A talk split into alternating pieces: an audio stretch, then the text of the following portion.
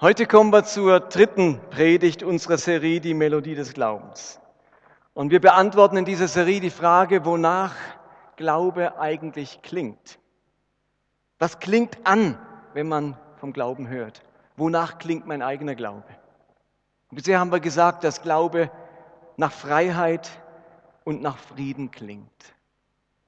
Wir sprachen davon, dass Jesus uns wirklich frei machen möchte von unseren Ängsten, aber auch von dem Über-Ich und dem Es, das in uns in einem Widerstreit steht und wir mit uns selbst zur Ruhe kommen können. Wir haben gesagt, es klingt nach Freiheit, Freiheit vor einem Le äh, nach Frieden, Frieden in einem Leben, das den Frieden immer wieder geraubt bekommt durch ein Leben im Hamsterrad.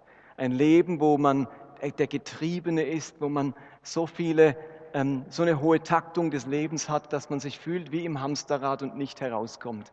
Und letzten Sonntag haben ganz viele in so einem echten Hamsterrad ihr Playmobil-Figürchen rausgenommen und sich selbst sozusagen symbolisch herausgenommen, befreit aus diesem Leben im Hamsterrad. Und uns ist völlig bewusst, mir ist völlig bewusst, dass das nicht mit einem einzigen Akt geschieht, aber dass das ein Anfang ist einer Entscheidung. Ich möchte so nicht mehr leben. Und nun sind wir als Christen alle dazu berufen, Nachfolger zu sein. Nachfolger Jesu zu sein. Und diesen Prozess, den nennt man auch Jüngerschaft. Das sind also so zwei Begriffe, Jüngerschaft, Nachfolge, die beschreiben das, was wir als Christen tun sollen. Jesus nachfolgen, nachgehen, nachahmen. Und wenn wir ehrlich sind, dann werden die meisten zugeben, dass Jüngerschaft manchmal ziemlich kompliziert klingt oder komplex klingt. Und ich möchte mit euch heute Abend herausfinden, wonach klingt eigentlich Jüngerschaft, Nachfolge. Es gibt unzählige Jüngerschaftsmodelle, es gibt zahlreiche Jüngerschaftsschulen, alle mit ihrem eigenen Jüngerschaftsansatz. Jedes Jahr erscheinen Dutzende neue Bücher auf dem christlichen Buchmarkt über Jüngerschaft. Wenn ich euch jetzt fragen würde, um was es eigentlich bei Jüngerschaft geht, was würdet ihr mir antworten? Könnt ihr mir das in einem oder in wenigen Sätzen zusammenfassen? Muss man ins Kloster gehen, um ein echter Jünger zu sein? Spielt die Bibel die entscheidende Rolle bei Jüngerschaft? Braucht es eine Kleingruppe, um wachsen zu können? Liegt der Fokus vor allem auf dem Thema Sünde und deren Vermeidung bei Jüngerschaft? In einem Jüngerschaftskurs, den ich bestellt habe im Vorfeld, gab es zehn Kapitel mit den zehn Merkmalen von Jüngerschaft. Die könnten wir jetzt alle durcharbeiten heute Abend miteinander. Und da könnten wir nächsten Sonntag die nächsten zehn Merkmale durcharbeiten vom anderen Jüngerschaftskurs. Und ich habe mich gefragt in der Vorbereitung, geht das alles nicht einfacher? Geht Jüngerschaft nicht einfacher? Gibt es einen Klang der Jüngerschaft, den man sich merken kann? Ein Klang, der zum Ohrwurm wird im Leben und den man immer wieder hört und merkt, um Jüngerschaft geht es eigentlich um etwas ganz Einfaches. Was ist Jüngerschaft? Was klingt da an? Welche Melodie hat diese Jüngerschaft? Und ich möchte bewusst von Jesus ausgehen und mir anschauen, was er und was die Evangelien über Jüngerschaft sagen. Für mich ist das das Kernstück. Wie muss man sich also Jüngerschaft bei Jesus vorstellen? Dazu tauchen wir mal ein in die Welt vor 2000 Jahren zu seiner Zeit und auf diesem Hintergrund, auf dieser Kultur, da hat sich ja die erste Jüngerschaft überhaupt entwickelt. Also unabhängig davon, was wir heute davon halten, was wir uns darunter vorstellen, das Konzept der Jüngerschaft ist ein 2000 Jahre altes Konzept. Wir müssen uns überlegen, wie war das ursprünglich und dann überlegen, was heißt das dann für heute, für das heutige Leben. Das Wort Jünger das hinter dem Begriff Jüngerschaft steht. Das lautet griechisch Mathetes und hebräisch Talmid. Das sind die beiden Worte aus der Bibel. Und beide Worte bedeuten eigentlich ganz ursprünglich ein einfaches Wort, nämlich Schüler. Also bei Jünger denken wir ja auch in diesen Jesus-Filmen, ich habe das schon mal erwähnt, an so gestandene ältere Herren mit Vollbart und leicht meliertem Haar, die Jesus nachfolgen. Aber das ist ein völlig falsches Bild von Jüngern. Jünger waren Schüler, Lehrlinge, Lernende. Und dieser Schüler, der steht in direktem Zusammenhang mit einem Lehrer und den nennt die Bibel Meister oder hebräisch Rabbi. Rab, der Lehrer, Rabbi, mein Lehrer. Und es ist wichtig für uns, dass wir uns noch einmal in die Welt hineinversetzen, von damals, um eine Idee von Jüngerschaft bei Jesus zu bekommen. Und vor vielen Jahren habe ich da schon mal drüber gesprochen, deswegen streife ich das nur. Wir müssen uns deutlich machen oder bewusst machen, zur Zeit Jesu gab es drei Arten von Schulbildung oder drei Phasen der Schulbildung, könnte man besser sagen. Das fing an mit dem sogenannten Bet Sefer, so nannte man die Grundschule, Bet Sefer, oder in der Schweiz Primarschule. Und Bet Sefer heißt Haus des Buches. Dort ging man mit sechs Jahren hin. Das fand normalerweise in der lokalen Synagoge statt. Der Lehrer war eben der lokale Rabbi. Und die Kinder lernten in den nächsten vier Jahren die Torah, also die fünf Bücher Mose, auswendig. Das war der Schulunterricht. Keine Mathematik, keine Chemie, keine Geografie, keine Physik. Man hat die Tora auswendig gelernt. Und wenn die Schüler dann zehn waren, dann konnten sie gewöhnlich erster bis fünfter Mose auswendig.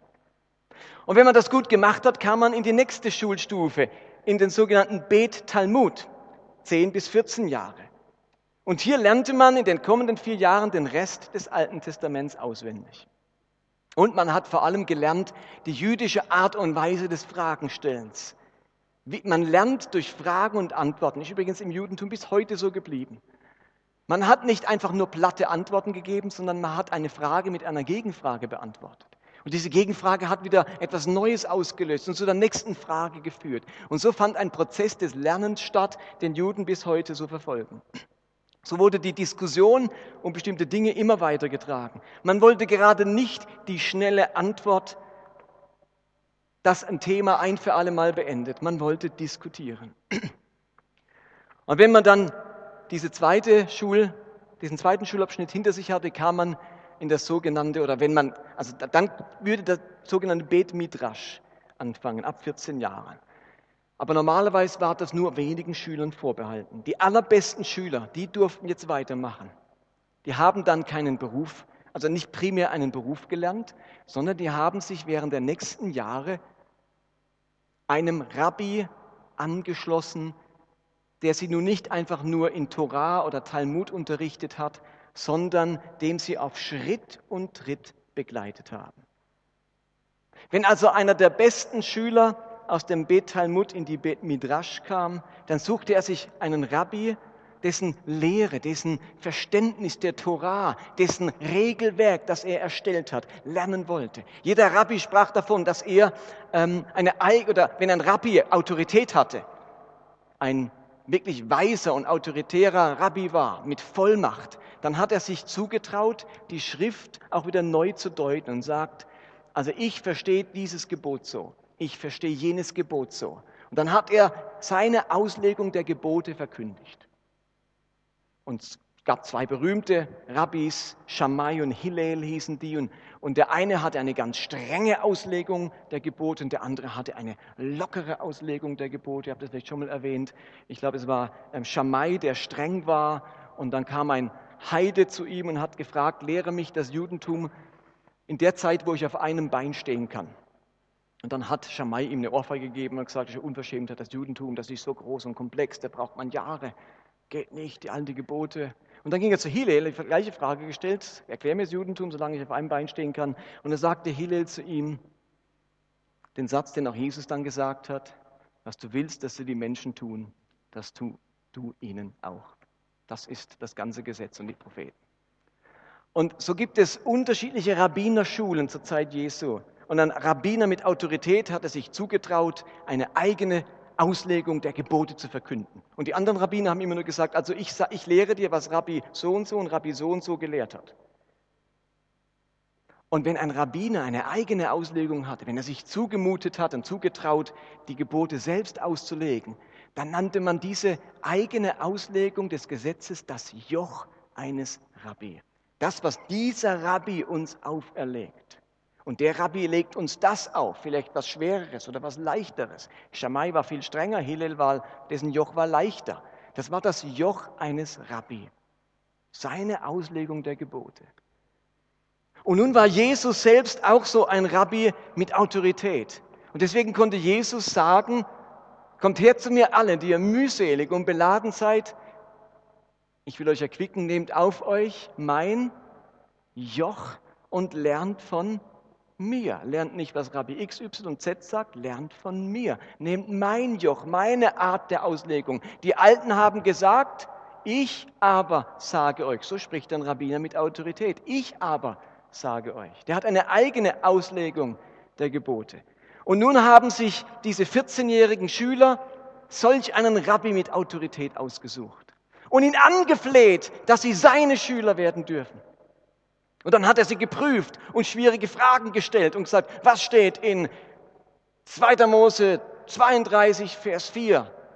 Beziehungsweise damals gab es noch keine Verse, er hat es nicht so gemacht. Er hat den ersten Teil des Satzes gesagt und seine Schüler mussten den Satz vollenden.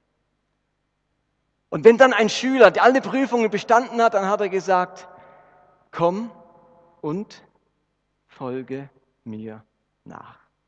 Und dann hat ein Schüler damals, das war wie ein Stipendium für Oxford oder für Stanford oder was weiß ich, dann hat man alles liegen und stehen lassen. Dann hat der Vater gesagt, lass dein Werkzeug fallen, verschwind aus meiner Werkstatt. Der Rabbi hat dich angenommen, geh und lerne, was du lernen kannst die nächsten Jahre. Und die Eltern waren stolz, wenn ein Rabbi Ja gesagt hat. Und einer, so, ein solch ein Rabbi war dieser faszinierende Jesus. Der hat nicht nur eine eigene Lehre gehabt, ein eigenes Joch, der hat auch noch durch seine Zeichen und Wunder den Beleg abgegeben, dass er das Recht hat, ein vollmächtiger Rabbi zu sein, ein Rabbi mit Vollmacht. Denn er hat die Kranken geheilt, er hat, das, er hat Brot vermehrt, er hat auf einer Hochzeit Wasser in Wein verwandelt. Also diesem Rabbi nachzufolgen, das war das Sechser im Lotto. Und vielleicht versteht ihr jetzt, wenn Jesus so irgendwo hinkam. Oder ich muss vielleicht anders anfangen. Jesus hat nun etwas ganz Spezielles gemacht. Es kamen Schüler, die haben sicher bei ihm angefragt, dürfen wir deine Jünger sein? Aber es hat Jesus etwas Spannendes gemacht.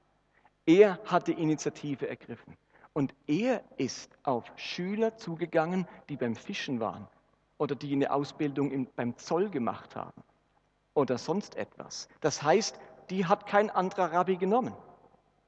Und da mussten sie halt Zolleinnehmer lernen oder mit dem Vater zusammen wieder auf dem Schiff, auf dem Boot fischen.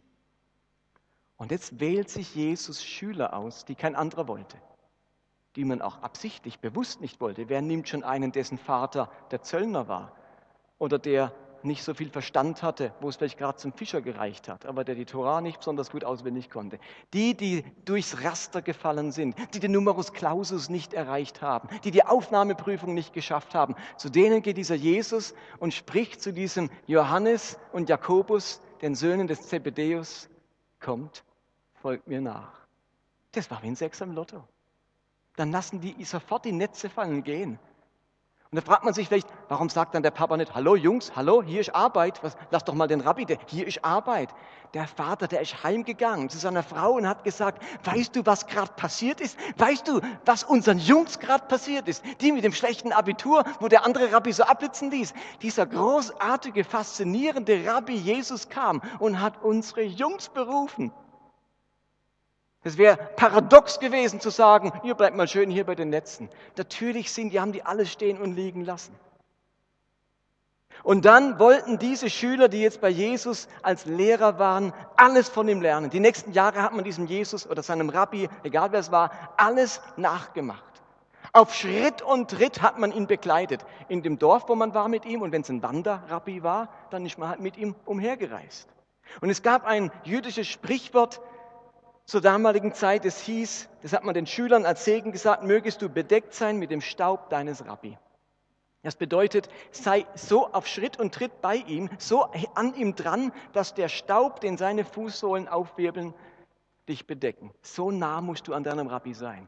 Da darf kein Blatt dazwischen passen. Du musst dran sein an deinem Rabbi. Sei so hingegeben, so brennend, so leidenschaftlich deinem Rabbi gegenüber, so auf Schritt und Tritt bei ihm, dass dich der Staub seiner Fußsohlen, den seines Fußsohlen aufwirbeln, bedecken. Ihr Lieben, das war die Situation, in der sich unsere Jünger im Neuen Testament befanden. Sie schlossen sich diesem Rabbi Jesus an.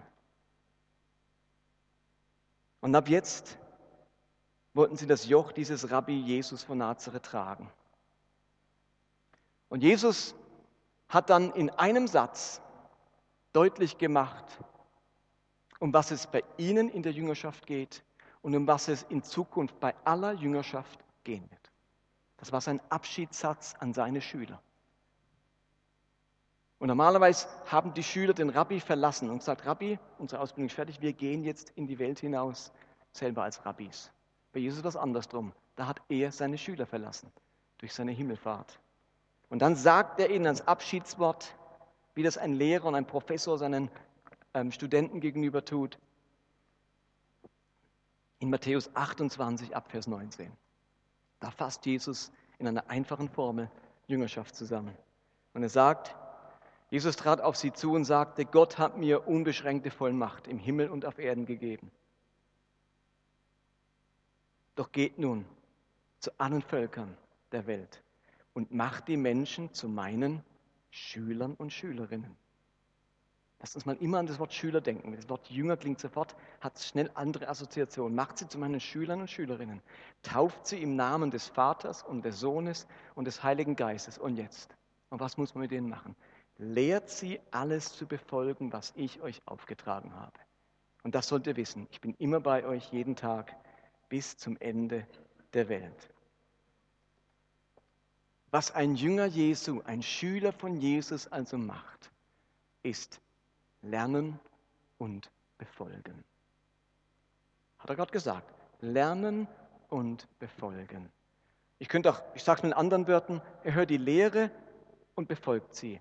Horchen und gehorchen. Lernen und umsetzen. Das ist die einfachste Formel für Jüngerschaft. Horchen und gehorchen. Mit diesem Satz können wir als Christen alt werden. Horchen und gehorchen. Jüngerschaft ist nichts anderes als zu hören, was Jesus mir beibringen möchte und das dann umzusetzen. Und um es nochmal anders zu sagen, Jüngerschaft heißt, du lebst mit der, konstant mit der Frage, was sagt mir Jesus und was mache ich daraus? Ich lebe konstant mit der Frage, was sagt mir Jesus und was mache ich daraus? Und es ist doch klar, natürlich, wir sollen als Christen die gesamte Bibel befolgen. Die ganze Bibel ist uns gegeben zum Befolgen. Aber wir können ja nicht alle Dinge gleichzeitig befolgen. Wir können nicht jede Veränderung gleichzeitig bewerkstelligen. Wir müssen doch Prioritäten in unserem Leben als Christen setzen. Ist logisch, oder? Also von den vielen Anordnungen und, und, und, und, Ideen, die Jesus für mein Leben hat und die in der, Bibel in der Bibel formuliert sind, ich muss ja irgendwo mal anfangen. Mit was fange ich denn an? Ich kann nicht an allem gleichzeitig dran sein. Und da weiß Gott ganz genau, in welchem Bereich wir als Menschen etwas lernen müssen oder welcher Bereich in unserem Leben vielleicht schon abgehakt ist oder, oder erst auch mal hinten angestellt werden kann. Gott schreibt meinen persönlichen Lehrplan. Und ihr werdet merken, wir bleiben ein bisschen im ganzen Bild der Schule. Gott schreibt meinen persönlichen Lehrplan.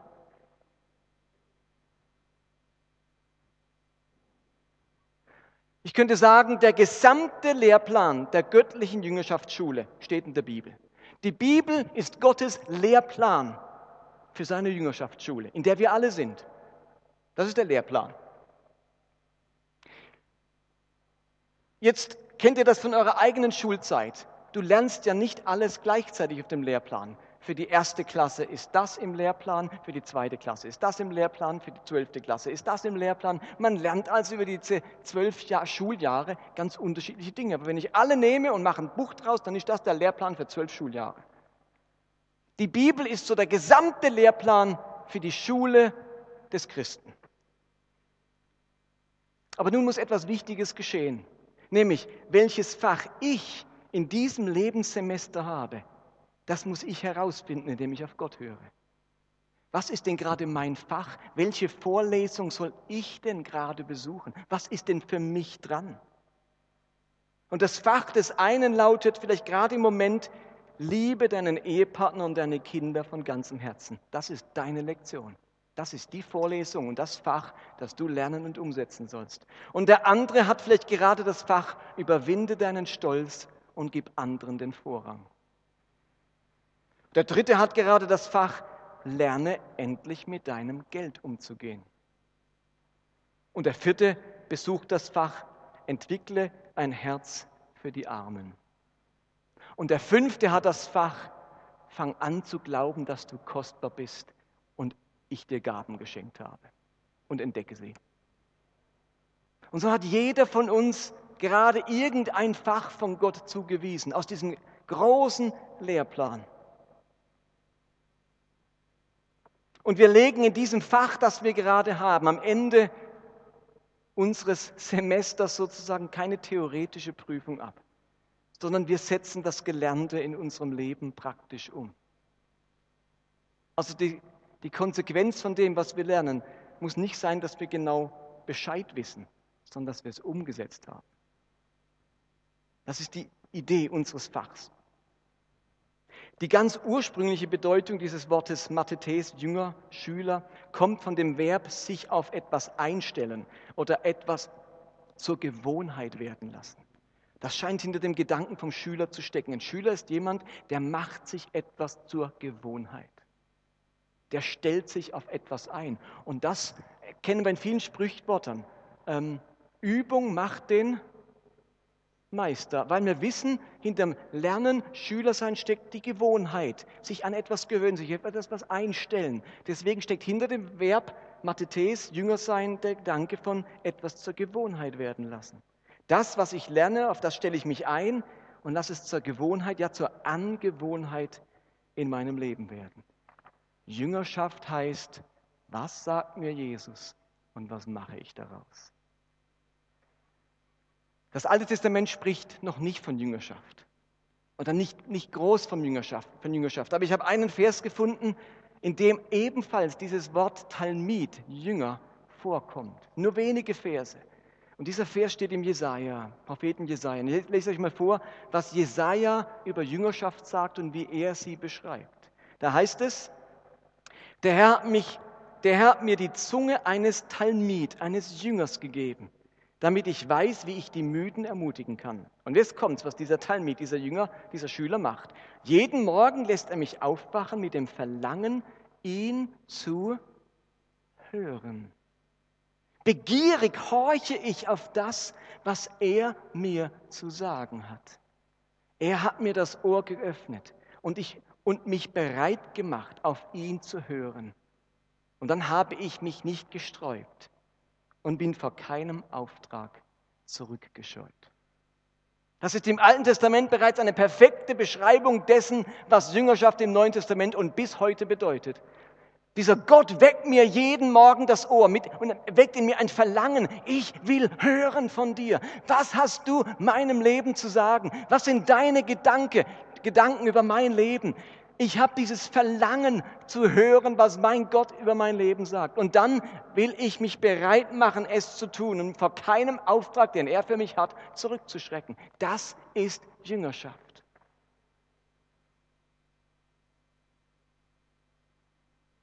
Horchen, hören und gehorchen. Lernen und umsetzen. Ihr Lieben, das ist die Melodie der Jüngerschaft.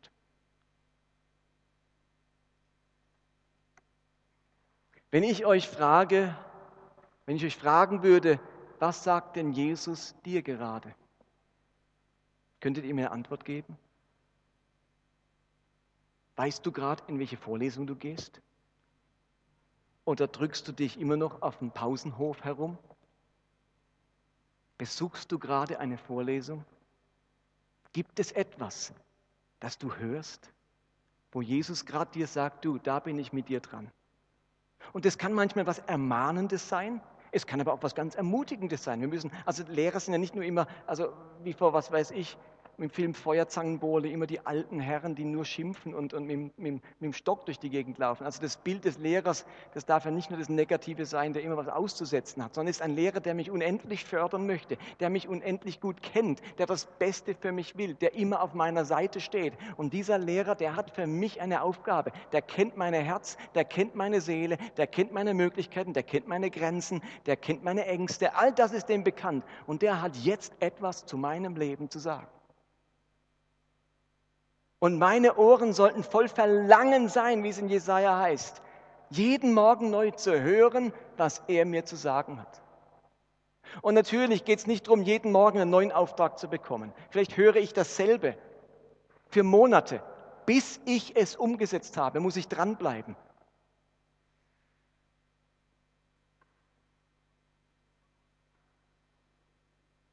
Ihr Lieben, Jesus hat uns total angenommen und er hat eine Wohnung für uns im Himmel bereitgestellt. Und trotzdem wissen wir doch alle, dass wir nicht fertig sind und dass Jesus noch etwas mit uns vorhat und dass er diese Welt und unser Umfeld nützt, wenn wir Lernende bleiben und dass dadurch bessere Eigenschaften in uns wachsen können. Und die Frage ist, hast du habe ich noch eine lernende Haltung? Bin ich noch wissbegierig?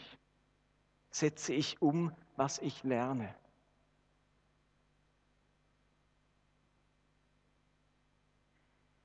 Ich las ein Zitat von einem amerikanischen Theologen, schon älter, der hat einmal gesagt, ich glaube, es steht auch an der Leinwand, ein bemerkenswerter Irrglaube ist unter evangelikalen Christen aufgekommen, nämlich Christus nur wegen der Erlösung anzunehmen und sich anschließend das Recht herauszunehmen, ihm dem Gehorsam zu verweigern. Lese es nochmal. Ein bemerkenswerter Irrglaube ist unter evangelikalen Christen aufgekommen, Christus nur wegen der Erlösung anzunehmen und sich anschließend das Recht herauszunehmen, ihm den Gehorsam zu verweigern. Ihr Lieben, habe ich Jesus nur angenommen wegen seiner Erlösung, seiner Vergebung, seiner Versorgung, seiner Liebe, all das, was er mich, seines Schutzes und so weiter. Aber ich höre nicht auf das, was er mir sagt und verweigere ihm den Gehorsam, vielleicht gar nicht bewusst, sondern durch meine Geschäftigkeit, meine Unachtsamkeit, meine Schnelllebigkeit, mein Sein im Hamsterrad, meine Müdigkeit. Und wahrscheinlich könnten wir alle ganz viele Dinge aufzählen, die sagen, weißt Martin, wenn du wüsstest, wie es bei uns daheim zugeht mit dem kleinen Kind gerade, wenn du wüsstest, wie es bei mir in der Arbeitsstelle gerade aussieht, wenn du wüsstest, wenn du wüsstest. Es gab seit 2000 Jahren immer Gründe, warum es jetzt nicht geht, Jesus anzuhören und ihm zu gehorchen. Die hatten übrigens zur Erinnerung bereits Schüler Menschen, die gern Schüler von Jesus wären. Sagt Jesus, okay, folge mir nach. Okay, aber ich müsste erst noch Abschied nehmen von zu Hause. Was sagt Jesus? Ja klar, geh. Mach eine kurze Pause. Ich will meine Schüler in, meiner Klasse, die kommen von der Pause, setzen sich hin. Ich fange an, und sagen sie, Herr Benz, darf ich noch aufs Klo? Denke ich, hallo, du musst lernen, in der Pause aufs Klo zu gehen. Und dann hocken sie dort, ich muss ganz dringend. Und dann lasse ich sie gehen. Und innerlich denke ich, du bist nicht geschickt, geeignet für die erste Klasse. Und Jesus sagt zu dem, der sagt, darf ich nochmal heimgehen und mich verabschieden? Und verabschieden war damals mehr wie Tschüss sagen. Du bist nicht geeignet für das Reich Gottes. Wer seine Hand an dem Flug zieht und schaut zurück, ist nicht geeignet. Und ein anderer sagt, Herr, ich, ich will dir schon nachfolgen, aber ich müsste erst noch, mein, mein Vater ist gestorben. Ist nur eine ernste Sache. Ich müsste ihn erst begraben. Und Jesus sagt, lass die Toten ihre Toten begraben und du folgst mir jetzt nach. Die hatten alle gute Gründe, warum man noch was anderes zuerst erledigen muss.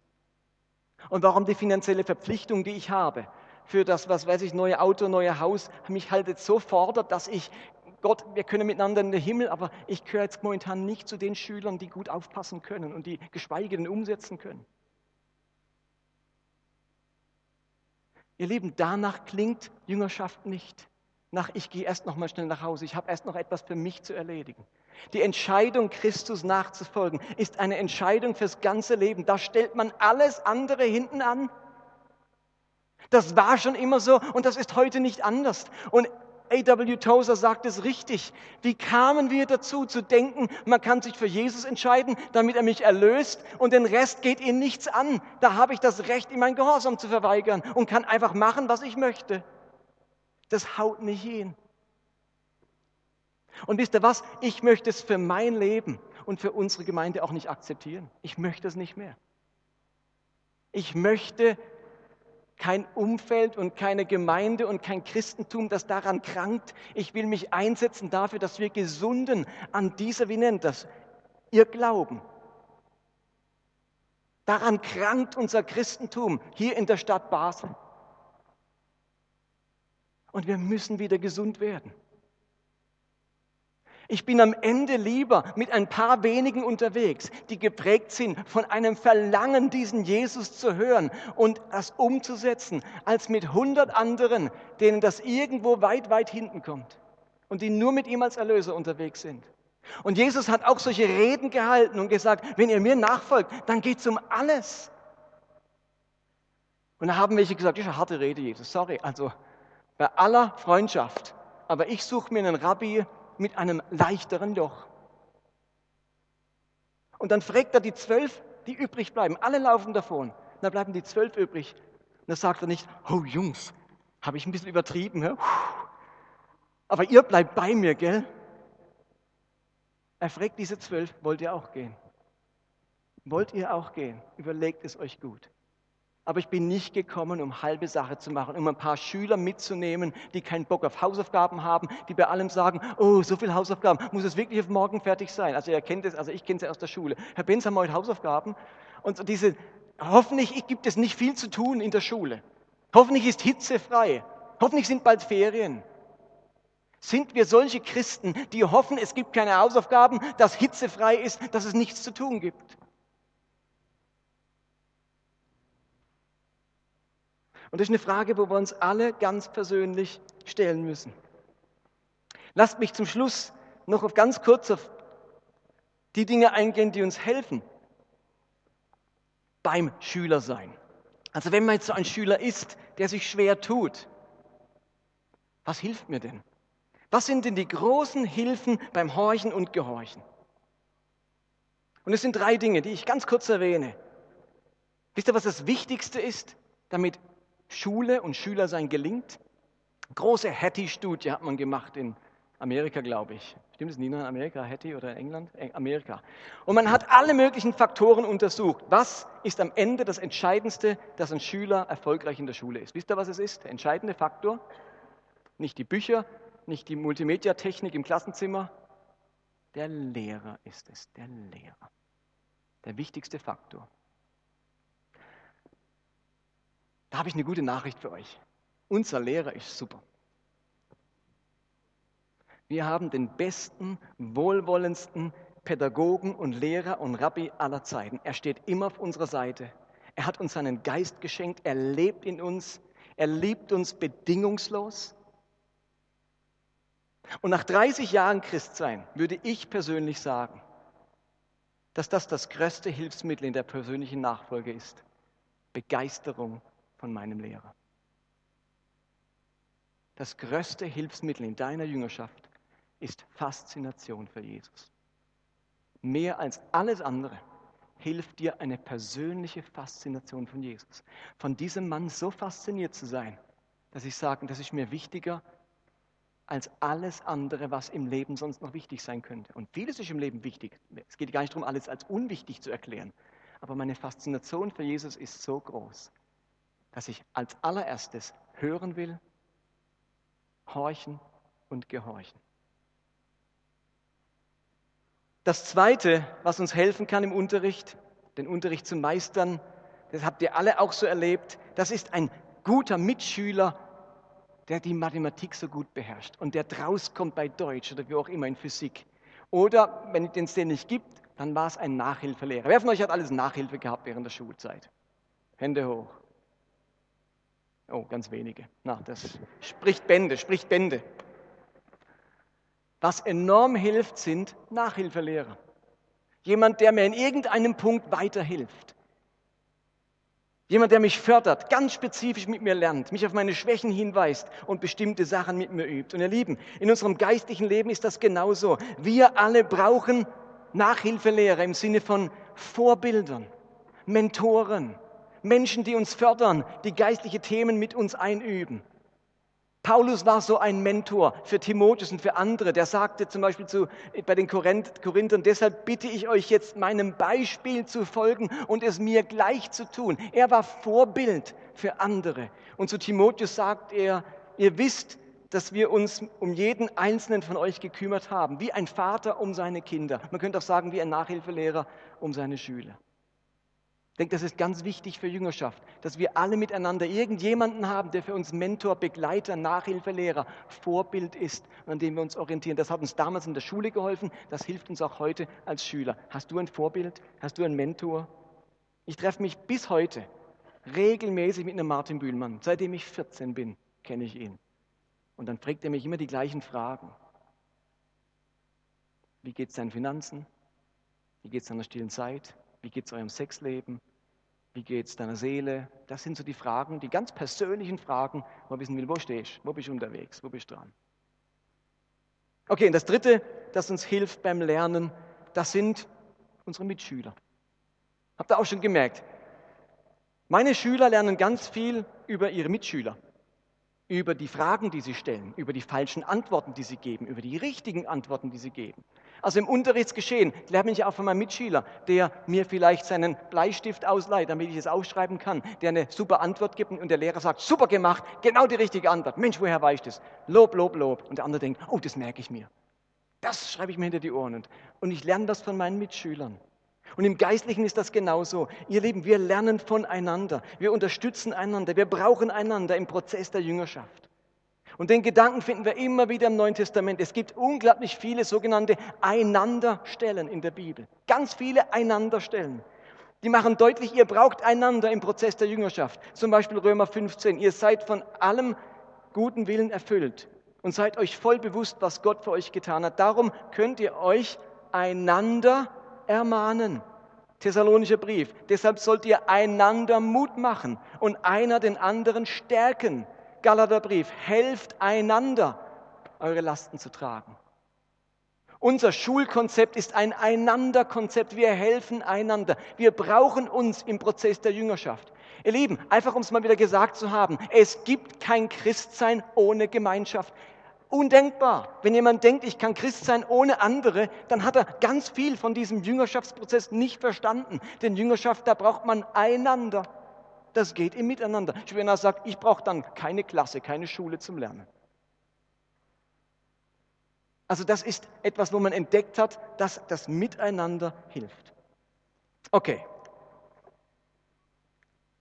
Ich möchte euch ein Angebot machen, etwas, das mir persönlich geholfen hat, dass meine Faszination für Jesus gestiegen ist. Was ganz Simples.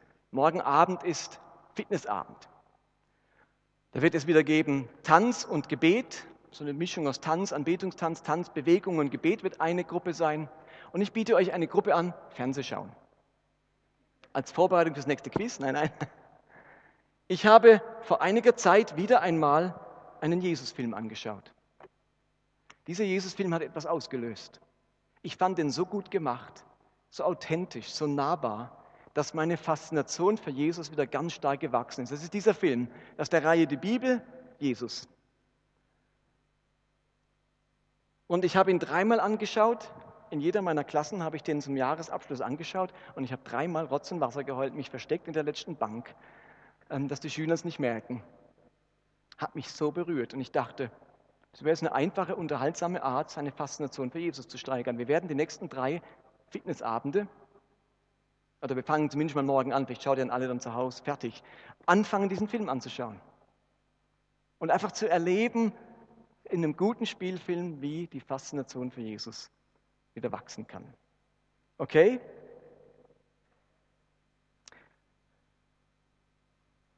Wollt ihr noch mal anbeten? Jesus hat, Jesus hat ja gefragt, wollt ihr auch weggehen? Also wollt ihr jetzt schon nach Hause gehen oder wollen wir nochmal miteinander diesen Jesus suchen?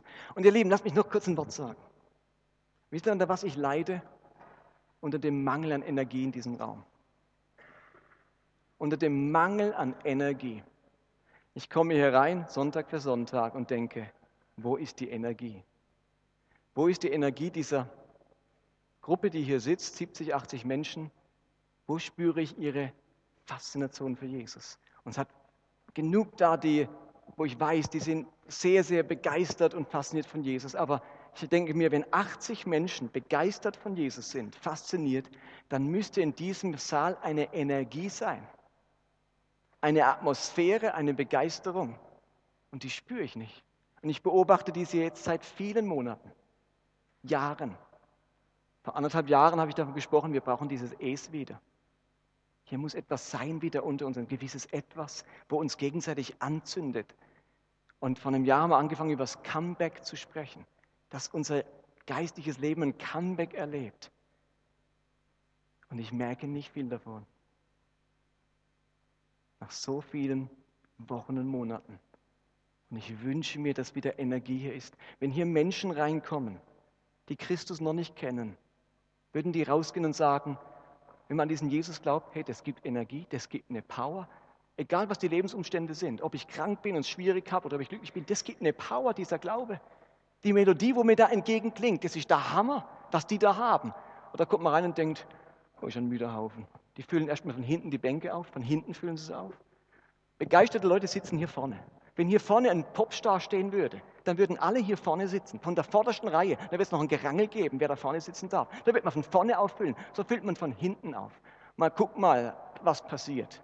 Und dann kommt die, oh Mist, hinten ist schon fertig, da muss ich die zweite, zweitletzte Reihe nehmen und so weiter. Hey, dann ist man da. Und ich sage das jetzt einfach mal.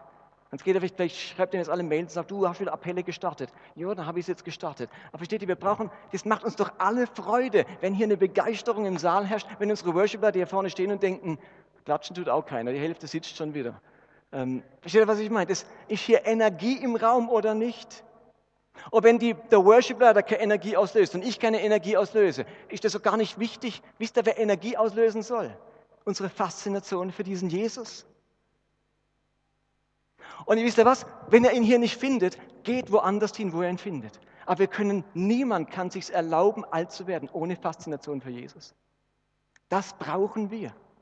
Und ich will mein Leben dafür einsetzen, dass das ein Ort wird, wo Faszination für Jesus stattfindet.